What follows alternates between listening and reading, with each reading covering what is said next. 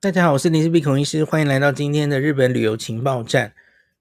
这次我到关西的时候，哈，我这次是坐飞机去的，哈，从羽田飞伊丹机场。其实羽田飞大阪的话，其实飞伊丹的班次比较多，飞关空的比较少。那所以那个时候我们就选到飞伊丹的。那我行程其实排得很怪了，哈，因为我其实就是。这一趟行程原本只打算东京进出，然后去北海道。上次有跟大家解释过嘛，哈。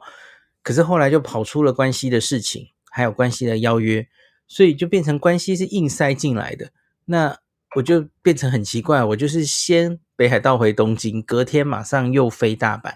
事实上应该要北海道直飞关西是最简单的嘛，干嘛这样折腾哦？好，总之就是搞成这样了哦。那反正就。我飞一丹空港，我第一次到这个，等于是大阪的羽田机场的感觉嘛，哈，就是比较专飞国内线的一个机场。可是我觉得他弄得也很不错，哈，只是我没有太多时间逛，因为我的第一天在关西的前两天的行程，我会去住奈良的 JW 万豪酒店。那这个是可以说是这个万豪。集团里面，大家知道万豪集团其实这几年它并购了蛮多品牌哈，最有名的大概是大家一定听过了哈，Ritz Carlton 哦，Ritz Carlton，所以现在在万豪集团里面最顶级的几个旅馆的品牌，包括了 Ritz Carlton、Carlton，包括了 W，还有就是这个 JW 万豪，这几个是它的顶级哦，还还有 Saint Regis 啊，好多哦。它的 顶级旅馆现在收购的整个万豪的系列非常多哈，那这几个都是超奢华、超高级的旅馆。那 JW 万豪在奈良开了一个分店，那很特别的是，它是日本的第一间 JW 万豪 JW Marriott。那为什么他们会选择奈良这个地方作为他们第一个据点？哦？呃，我这次有问这个问题，可是我没有得到非常确切或是好的答案。我有提到听到一个模棱两可的答案，就是好像是这个奈良政府本身，他们非常希望引进外资的高级旅馆，因为大家自己想想看，其实奈良没有什么特别高级的旅馆，对吧？在在这个之前，哦，几乎都是国。就是日本本本土的旅馆，那另外是台湾旅客，不要说台湾旅客了哈，其实所有的旅客大概大家不太会住奈良，对吧？这也是他们其实一直在推奈良观光的人，同样面对最大的问题就是大家不会住在奈良，大家都是住京都、住大阪，然后一日来回奈良，这个太常见了哈。所以奈良没有办法让大家住在那里一晚，不管是外国旅客或是日本旅客皆然。所以因此，它自然没有外资高级旅馆的需求这样子。那可是当然，奈良政府自己推观光，他他不会希望这样嘛？他当然是希望能创造需求，他他希望能够引进高级的外资旅馆。那大家知道，不管是 Ritz-Carlton 或是很多高级的旅馆，其实在这几年都有陆续插旗关西很多地方。那奈奈良也不希望落在这个后面哦，所以我觉得他好像是有一点，就是主动的，是政府这边的动作，邀请他们来的。特别是他的位置哦，奈良 JW 这个万豪，它就在奈良市政府的对面。对面的那一块地，哈，它连着一个奈良的会议中心，然后还有很漂亮的一个渊屋书店。这整个它是整体一起在这个二零二零年中开幕的哦。好，你听到二零二零年中，你就心知不妙了，一样了，又又是一个悲惨的故事哦。它是在疫情最严重的时候开幕的哦，所以。我在做功课嘛，因为我在看这个整个建筑，还有这个奈良的会议中心，因为我去看，我觉得好漂亮哦，整个那个设计的外观哈，盖起来的样子。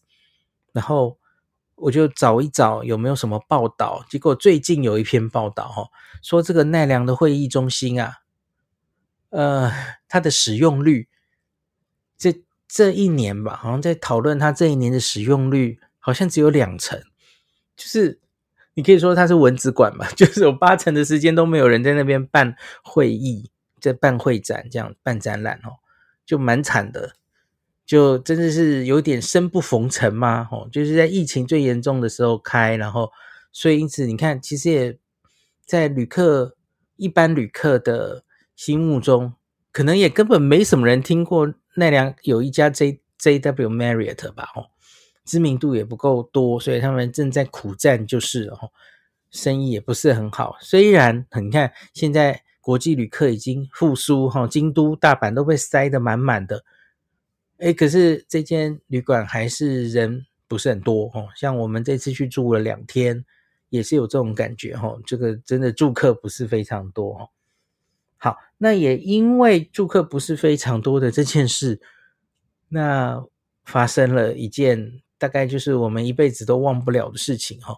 因为我在去之前，那这个其实是 Maxi，那我。我有跟大家讲了嘛，Maxi 就是 Marriott 旗下那个旅馆哈，Maxi 的 manager 其实是台湾人嘛哦，那其实就是上次就有缘分认识他之后，他介绍了这个，因为他是他这个好朋友就是这个奈良 JW Marriott 的 manager 哦，所以这家旅馆很明显很需要提升知名度嘛吼，所以因此他就跟他跟。跟他提说，哎，林氏璧一家人这个暑假会来关西，那他就很高兴，他就说邀请我们来，所以是这样的原因，所以我们才跑出来了一个 要去奈良住两晚的这样子的需求，哈。哎，他他原来没有讲清楚，就是他会怎么安排，他只大概跟我们讲说，呃，会安排你呃吃在这个四十八小时内吃哪些餐厅啊。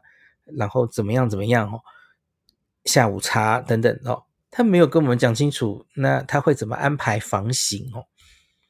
结果我们住进去之后，从 check in 的那一刻，我就忽然就有点吓到了哦，因为我就看到那个 check in 的时候，他就说两个房，我们五个人嘛吼，连我老妈五个人，所以他说你们有两间房间吼。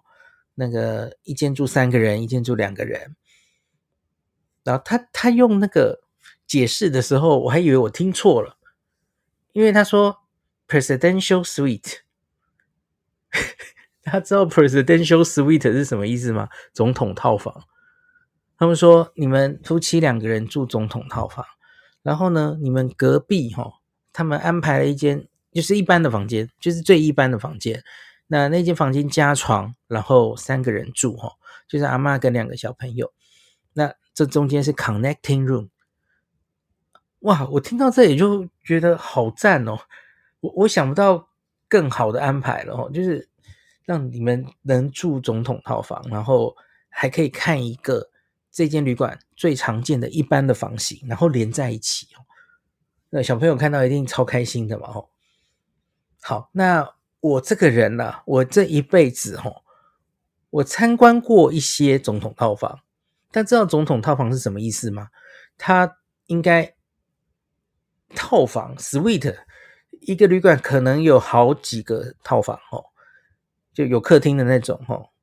那可是总统套房只会有一间哦，就那最高级的一间。然后这些套房呢，通常。特别是总统套房，它通常就是这一间旅馆的军备竞赛嘛，就是它就是备而不用的东西齁，就是展示在那里，然后通常不会有人住的，它一定是 VIP 出现的时候，他才会安排他入住齁，那他根本不会挂在他的网页上给你订，给你呃随便的人可以，这不是你有钱住得到的齁，但是真的 VIP 来的时候，他才会把它派上用场的齁。那所以，我偶尔有机会在采访一些旅馆的时候，哦，他们会安排我参观总统套房，这个有过哈，也许有个四五次吧。那可是各位应该呃没有印象，我有贴过任何总统套房的照片对吧？或是影片，应该没有，对吧？因为我觉得贴这个没有用啊，大家又住不到，那那我贴这个干嘛？贴心酸的吗？对大家来说是没有意义的嘛？就就比方说啊，我几个月前不是去采访那个 Villa Fountain 的机场旅馆？我我记得那个时候他就安排 showroom，然后秀讲了几个房型，然后他就要带我去看套房。就一这个整个旅馆里好像只有两间还是怎么样的哈，我就跟他说，与其有时间看套房，我不如希望你给我看，就是这两间旅馆最基本的房型，最便宜的房数最多的，因为那个才是我的读者订房会订到的，那对大家才是有帮助的哈。我我觉得看那个只有一两间的，然后大家通常不会去订太贵的那种套房是没有意义的哦。好，除非你把基本的都已经给我看过了，那那我再去看套房，OK 哦。那我看那个套房，我可能也不会 po 哦，我就很明白的这样跟他讲哦。所以很多人给我看过套房，那就是开个眼界，我个人的眼界。可是我通常就不会跟你们说哈。可是这一次哈，这间旅馆实在是太有诚意了，他就真的直接让我们全家入住总统套房。那我觉得这可能也是我这一辈子唯一一次有机会住总统套房的机会吧，我觉得啦哈，所以我就觉得他们都已经这么有诚意了哈。那当然，全整体来说，他们从头到尾安排的，就是服务非常非常好，这不在话下。所以我我真的觉得很感谢他们，所以都让我住了，我当然就只好跟大家。分享一下，就是这一次住总统套房的经验，这样子齁。那它实在太大了，我假如要用照片来呈现它，实在太累了，所以我其实就录了一个影片嘛，齁。大家之前在我在奈良的时候，应该有看到那个影片了，齁。因为太大了，就直接看影片吧，齁。那所以这个。套房本身真的就是总统套房那个样子嘛？哈，有些人说，哎，为什么那么多椅子啊？那有需要那么多椅子吗？哦，你你忘记这是总统套房了吗？总统套房有什么需求呢？哦，对啊，他常可能会有一堆幕僚，一些一堆随扈跟着，然后他可能随时就要呃开会，有简报哦，一堆人在后面 stand by 等等的哦，一堆有人来。跟他见面等等的哈，这是总统在度假的时候，或是来参访的时候都可能的需求嘛。所以他当然旁边要一堆椅子、一堆桌椅，然后随时要开会啊，哦，这是很正常的。然后另外有人在说，好像就差厨房了。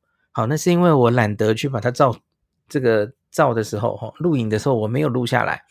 他是这样的，在他的餐厅旁边，他有一个小门。那进去之后，哈，那里面就有一个好大的冰箱，然后一个简易的厨房。那它有另外一个出口出去，哦，所以意思就是备餐的人可以从这个外另外的门，不是这个总统套房的正门，他从旁边的门进来备餐，然后送进来，然后最后他又默默的退出去，他完全不会打扰到 VIP，哈。这个类似的设计，我在。河口湖的那个，呃，那叫什么来着？河口湖的那间，我我住过的有一间旅馆的套房，它也有类似的设计，这样子。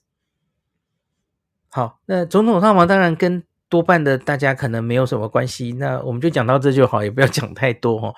那我来讲一下这个旅馆其他的部分哦。呃，首首先我觉得它。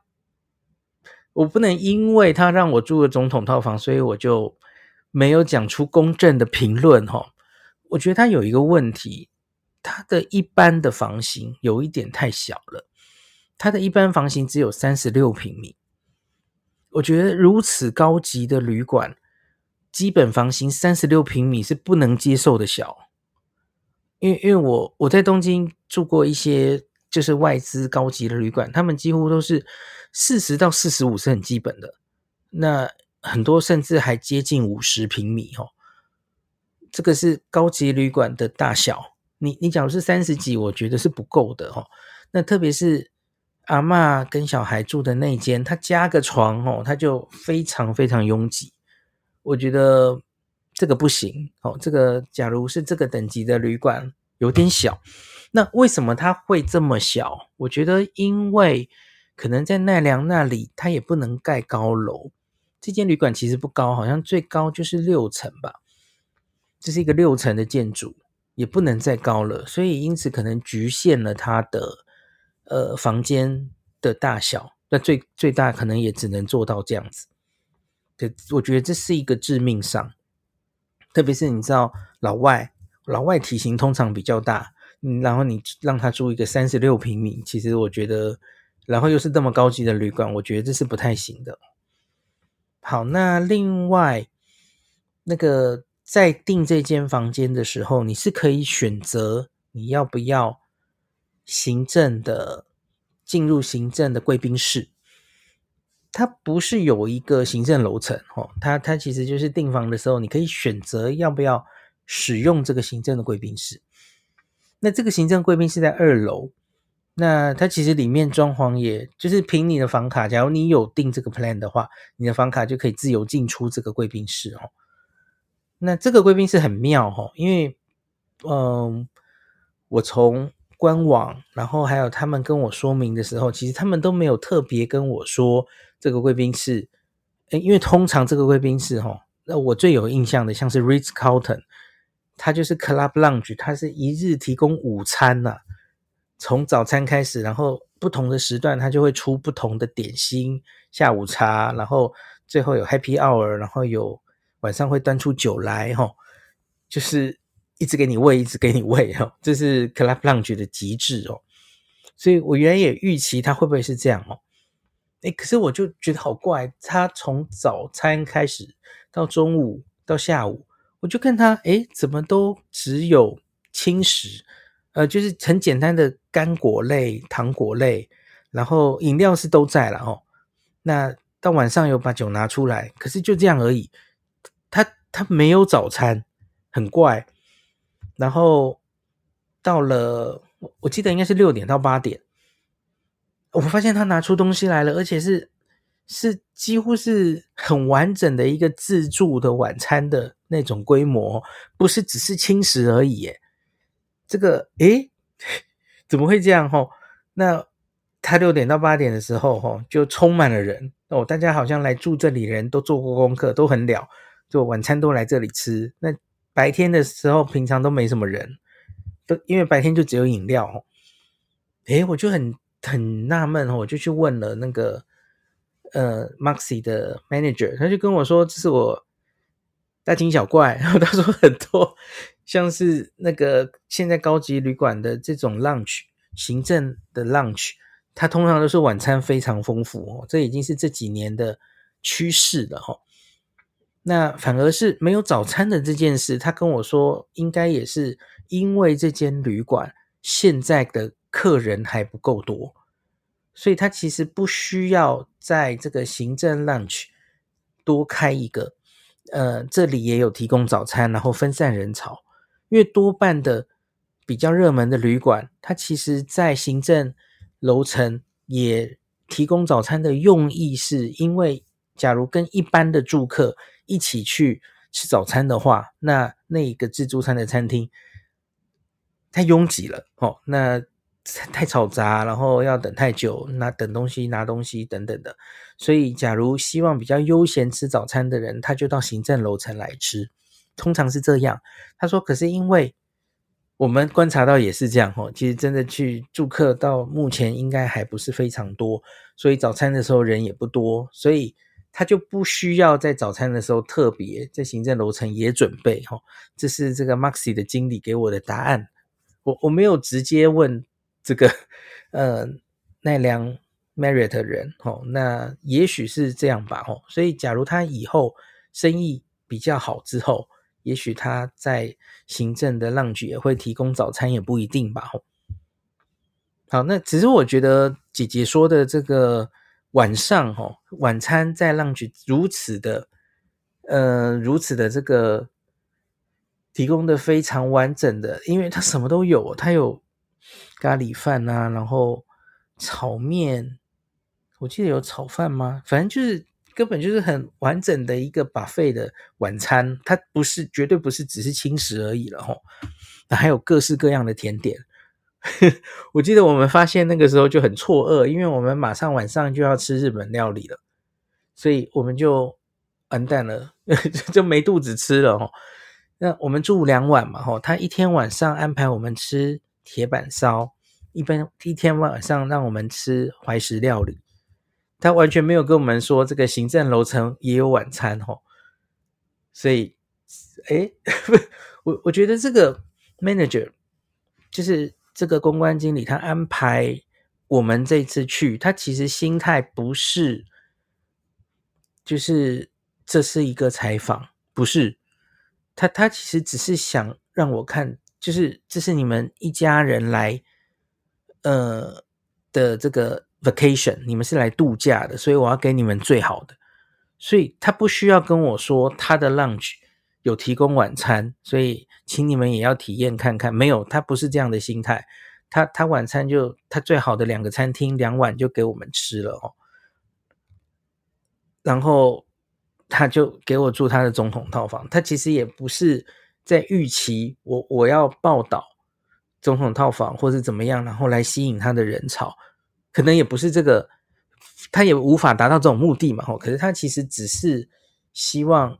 他觉得这是一个呃台湾的很有名的布洛克，然后他来度假，然后让让你们宾至如归。他其实是出于这种心态，而我觉得这个让我很感动。哦，他他不是只是出出于就是希望你来帮我宣传的心态而已，这样子哦。这我觉得这也是服务的一部分，这样子。好，那晚餐的话，这个我在。脸书上也有讲，这也是一个很特殊的 一个缘分。第一天晚上的那个铁板烧，吼，是台湾人的主厨王于文主厨，他是一个老朋友，在七年前的时候，吼，我们有一次去这个帝国大阪，有一次正式的采访。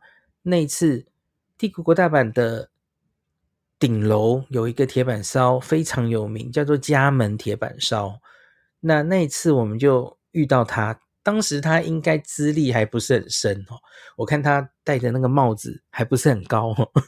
那好像他从台湾到日本来，当时好像才前几年吧，然后开始学铁板烧这个这个东西，就入门而已。那那时候就认识他嘛，因为是台湾人，就是台湾的部落客去采访，他们就故意派台湾人的主厨，就是这样语言沟通无碍这样子。所以那时候就，我们就巧迪有跟他合照哈。那后来就七年后到现在，然后这一次我们来到这间旅馆，然后，哎，这个主厨 又出现了，就是同一个人哦。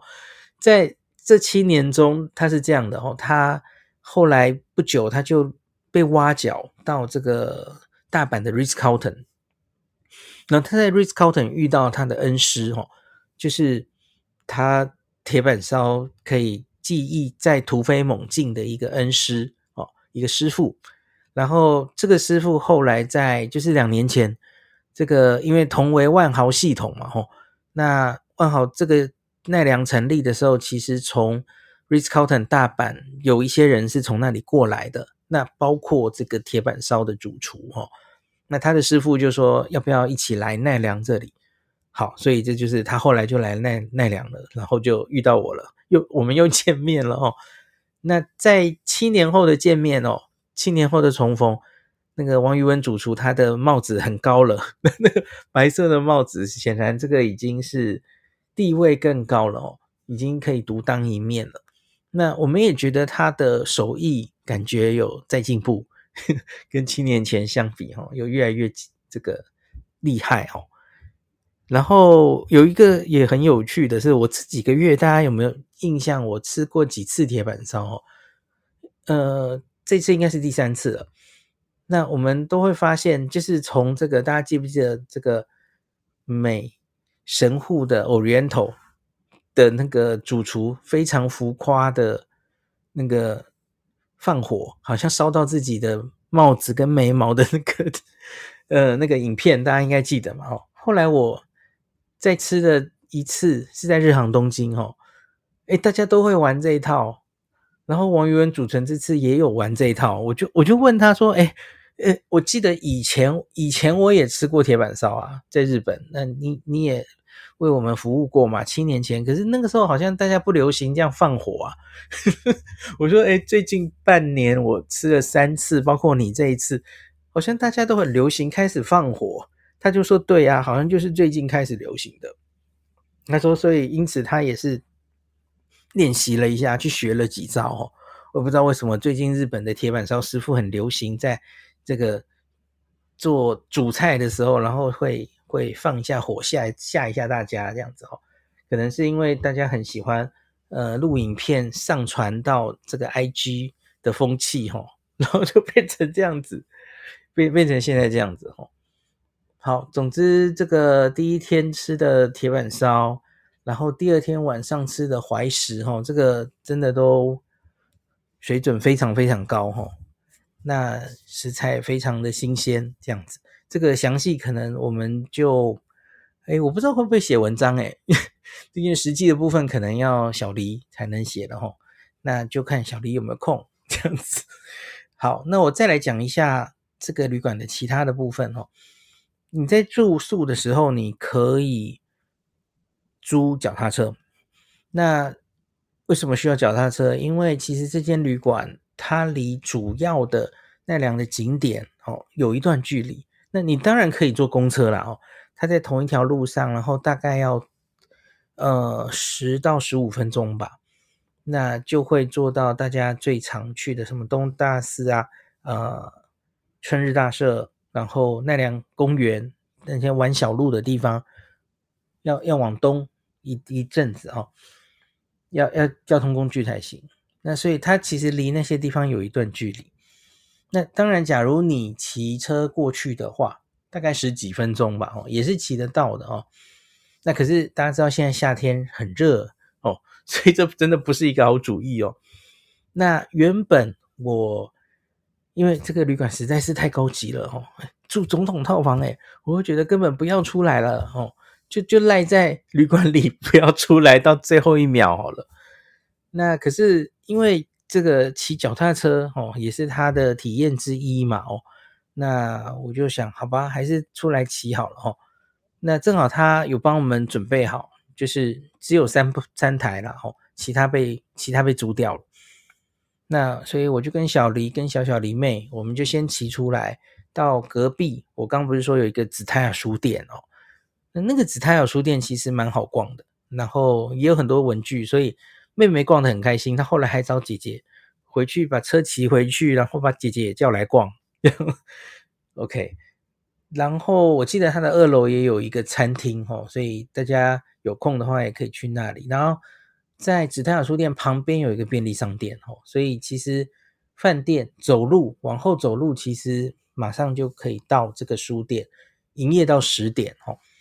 还有便利商店，那我我就既然把车骑出来了哦，那因为入入住的时候，我其实有稍微问那个带我们的人哦，就说这。他他告诉我们可以租脚踏车，我就说，诶，那脚踏车的话，你建议我们骑去哪里啊？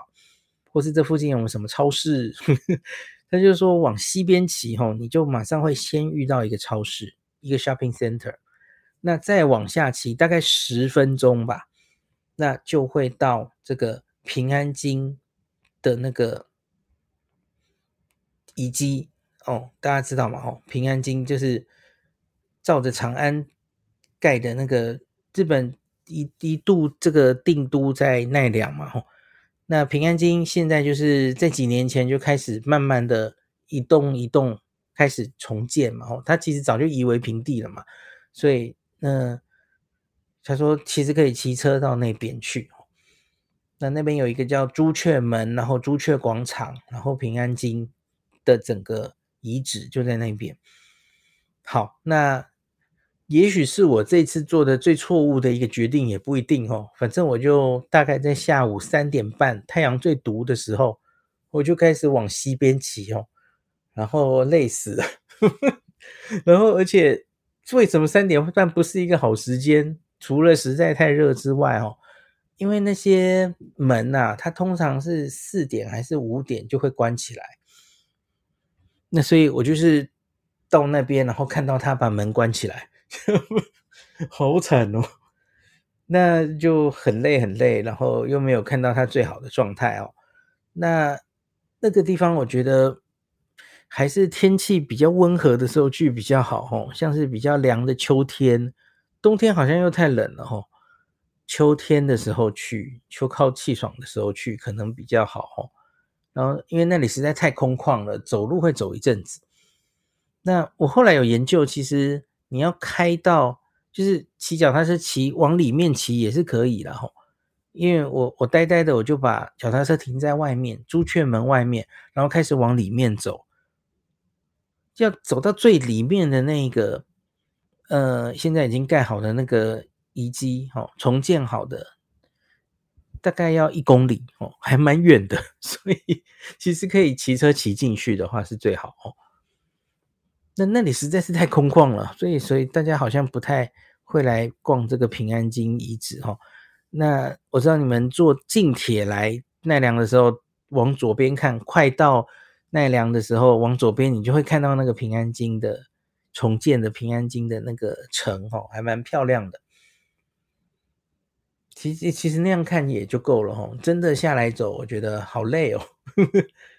那可是当然有。一个东西我觉得还蛮有趣的哦，在那个朱雀门的广场外面哦，有一艘船，重建好的船，那个是当年日本在唐朝的时候派这个遣唐使到到唐朝去学习东西，有而且遣唐使这个派出来好几趟哦，所以他就重建了那个当年的那个那个船。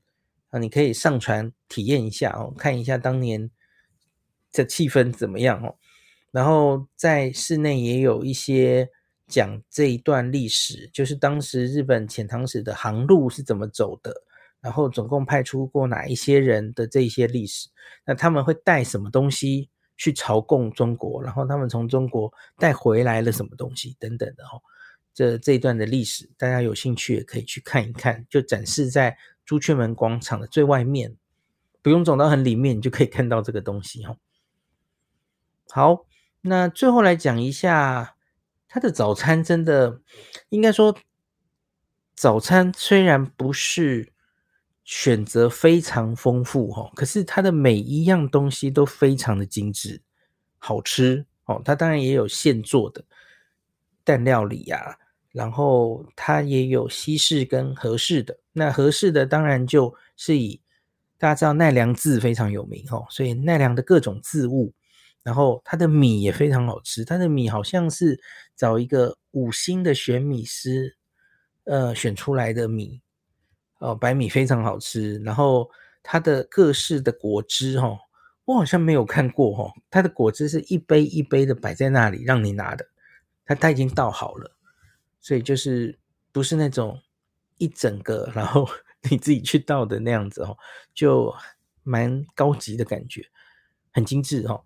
那它的早餐使用时间我记得蛮久的，那到一定时间它会变成是 set menu，就是就不是自助餐了，因为它还是可以让你吃早餐，可是因为它可能是节省时间，就是变成就是吃一套早餐这样子哦。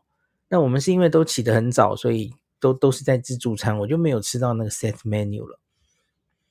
可是早餐真的不错，我我们在那里两天嘛，我就一天故意吃西式的，第二第二天就故意吃吃这个合适的，哈，都非常的满意。那最后要讲一下它的大厅。它的整个大厅，还有其实整个旅馆到处的装潢，这是一个英国的设计师做的。那他很明显是有参与参参考了整个奈良。那比方说东大寺的的建筑，然后整个奈良，因为大家知道奈良的路非常重要哦。那所以它在整个建筑中间，你随处随处都可以在你。不经意的角落就会看到，哎，有一只鹿就在那个装饰里面。比方说电梯间，比方说在酒吧的最后面就有一个很大的像泼墨一样画的一个鹿的雕像，哦，就令人非常印象深刻。然后它的整个天花板最上面那个设计就有点像是东大寺的那个建筑的设计，哈，就很明显的有奈良的色彩，可是又做出来一个非常是奢华风的一个。这个高级旅馆的样子，哦，融合了呃奈良的这个地方的设计，哦，从它的地毯、天花板的设计你都看得出来。然后到处都有一些，我看到很多苔藓呢，因为大家知道日式庭园呐，啊，很重要的就是看这个日式庭园的呃有没有钱，或是管理的好不好，就是看它的的青苔。是不是顾得非常好哈？诶，所以我看到这个旅馆里面有常常出现青苔的装饰哦，在他的贵宾室里面，在他的大厅都有哦，故意就是摆一盆青苔在那边，就很有日式的感觉。然后他的大厅有一个酒吧哦，这个酒吧他有推出下午茶，那这个下午茶在我们去的时候，在现在已经结束了哈。那个是整个七月，因为大家知道七月就是桃子的季节嘛，到最到处都看到 peach，就是它就是特别推出桃子 peach 主题的下午茶。那我们在离开前就吃了一个这个下午茶，我觉得很赞诶，就是每每一道都非常好吃哦。所以它在不同的时时候，就是那个最流行的。什么时候有什么样的水果的时候，应该都会推出那个主题的下午茶哦。所以，假如到这里的话，这一间下午茶应该是值得吃的哦。好了，那好像讲的差不多了哈。JW Marriott 还可以讲一件事情，嗯，明年 JW Marriott 会插旗台中哦哦，他终于要进台湾了。那他第一个选的据点是台中。那另外，在日本的第二间也将要出现了哈，是二零二五年，他会在这个高轮 Gateway，就是那个很不合群的那个三手线的站哦。高轮 Gateway 附近目前还是一片空地，在那边大兴土木嘛哦。那其中有一栋大楼，就是 JW Marriott 会进军东京，预计二零二五年开幕哦。那所以呢？我我就问那个王宇文主厨说，我们有没有可能机会再见面哦？因为他是台中人哦，不知道有没有可能这个诶，台中的 JW Marriott 开幕了哦，他就可以回台湾去，被被调去那里。那或是他有没有可能两年后东京开了哦，会不会需要再再转换职场？可不我们还有见面的机会哦。好，那今天就讲到这里。Jennifer 说，十年前住入住过奈良的 Super Hotel，就在 JR 旁边，蛮多人住，很喜欢奈良的氛围，景点很多，一天玩不完。当年奈良没有什么高级旅馆可以选，不过现在还是没钱 住总统套房。哦，对了，我刚刚忘记讲了，在他们的隔壁的隔壁，好像很快，应该是一年内就会开那个诺富特 Novotel。Novotel 也要开了哈，感谢您收听今天林氏璧孔医师的日本旅游情报站。疫情后的时代，孔医师回到旅游部落客林氏璧的身份，致力于推广安全安心的日本旅游，随时为您送上最新的日本旅游资讯。如果你觉得这个节目对你有帮助，喜欢的话，欢迎你推荐给身边的朋友，或是在 Apple Podcast 上面留下评价，也可以留言，五星评价好像每天都可以留哦。行有余力的话，欢迎您赞助林氏璧孔医师喝杯咖啡。